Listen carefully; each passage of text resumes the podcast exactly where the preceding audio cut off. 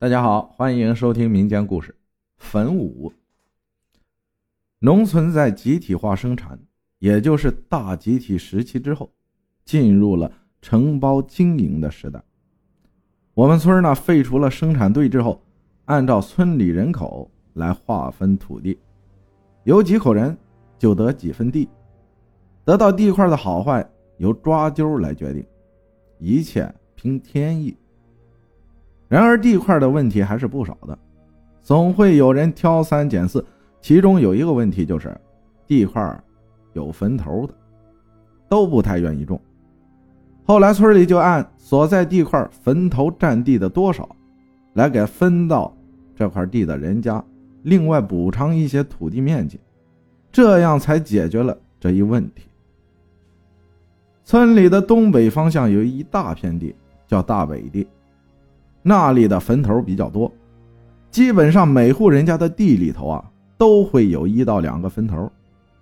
生产队时期，每逢耕地的时候，很多人赶着牛一起耕种，基本上啊，白天就能把地耕完，晚上是不去那里耕地的。实行了承包经营后，各家的活就由各家自行安排了。渐渐的，夜里耕地的人家开始多了起来。因为夜里耕地后，转天早上播种的话，可以很好的保墒。很多人家呀，陆续的就买了拖拉机。由于拖拉机上有车灯，夜里耕地也方便多了。有一年，我们家的地就一块分到了大北地。有天晚上，父亲夜里去耕地，耕着耕着，拖拉机没油了。父亲就回来取油，担心油再次用完。我就和父亲一起抬着油桶去地里，到了地头上，我就在那儿等着父亲耕完后一起回家。那天，在我家地块不远处也有一家在耕地，也是父子俩。那位大哥看见我也来了，就过来和我玩，一起等着大人。聊了一会儿后，那位大哥说，他前年跟父亲在这儿耕地的时候差点吓出病来。他这么一说。我倒是有些印象，听父亲也说过。不过现在夜里耕地的人多了，也就没多少人害怕在大北地夜耕了。那年那位大哥和他父亲，我应该喊大伯的，父子俩秋收时在大北地耕地，耕着耕着天就黑了下来，大伯就把车灯打开了。由于还有不少地要耕，他们父子俩就轮换着开。替换着歇会儿，地块是南北向的，地中间有两个不知哪年埋的坟头。耕到地中间坟头附近的时候，大伯不让大哥开了，自己经验丰富些，省得动了人家的坟地。于是大伯就让大哥在南边地头歇着，自己就开着往北走。大哥歇了一会儿后，就看着大伯渐渐的往北，越开越远了。正看着的时候，车灯在附近坟头经过的时候，大哥忽然看到坟头上好像有人，吓了一跳，站起来仔细看的时候啥也没有。大哥又坐下来了。等到大伯从北边开回来的时候，大哥就喊住了大伯，告诉大伯他刚才好像看到了东西。大伯笑着说：“哪会有什么东西啊？”说大哥是有些累了，眼看花了。于是又调转车头往北开了。这次大哥就一直站在那儿看着大伯往北开。等到灯光照到那两个坟头的时候，这下大哥看得很清楚，两个坟头上一边站着一个人，穿着好像跟着戏台上唱戏的女的穿的衣服似的。大哥赶紧喊：“爹爹爹，快回来，别开了！”喊了之后，坟头上倒啥也看不见了。拖拉机的轰隆声使得大伯也没能听见大哥的呼喊，大哥就赶紧往地里跑，要去把大伯喊住。还没跑多远的时候，大伯已经从北边开回来了。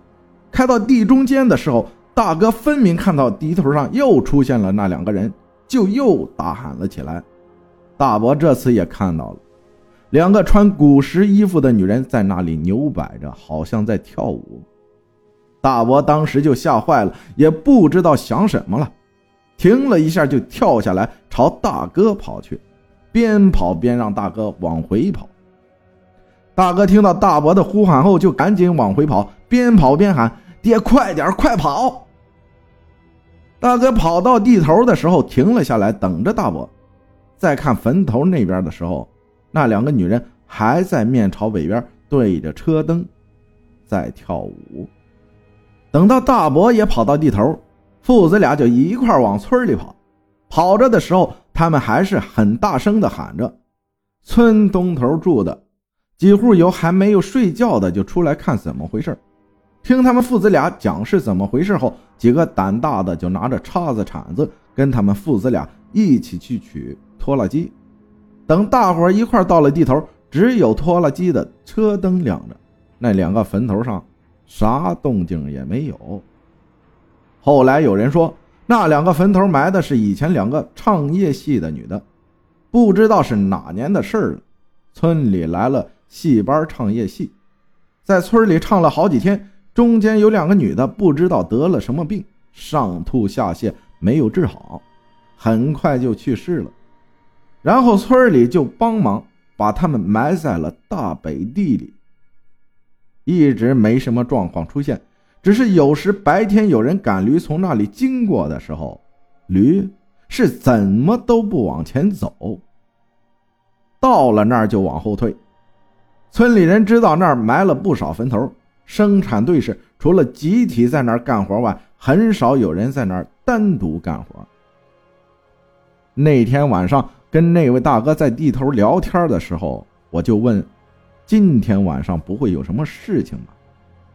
大哥笑着说：“都两年过去了，除了那一年他们父子俩遇见过，还真没有人再遇见过。可能是拖拉机多了。”给机器的轰鸣声压下去了。